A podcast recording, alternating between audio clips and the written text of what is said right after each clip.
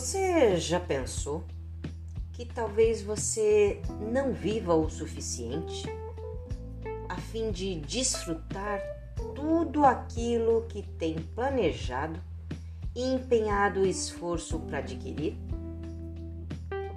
Você já pensou que talvez o amanhã não chegue para você e tudo que vai ter de recompensa é a fadiga de dias não vividos, e sim saturado de ansiedades desnecessárias? Vivemos projetando sempre para o amanhã, mas esquecemos que estamos massacrando o nosso hoje, sugando todas as forças e, como resultado, ficamos desprovidos de um amanhã seguro.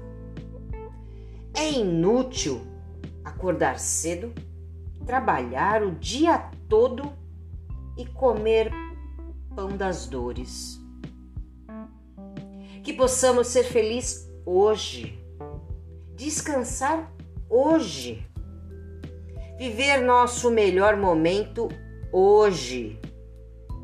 Os anos passam e até podem aumentar nossas expectativas de dias melhores.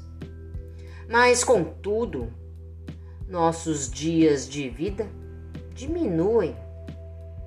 E é essa é a dura realidade que se esconde nas entrelinhas do otimismo absoluto.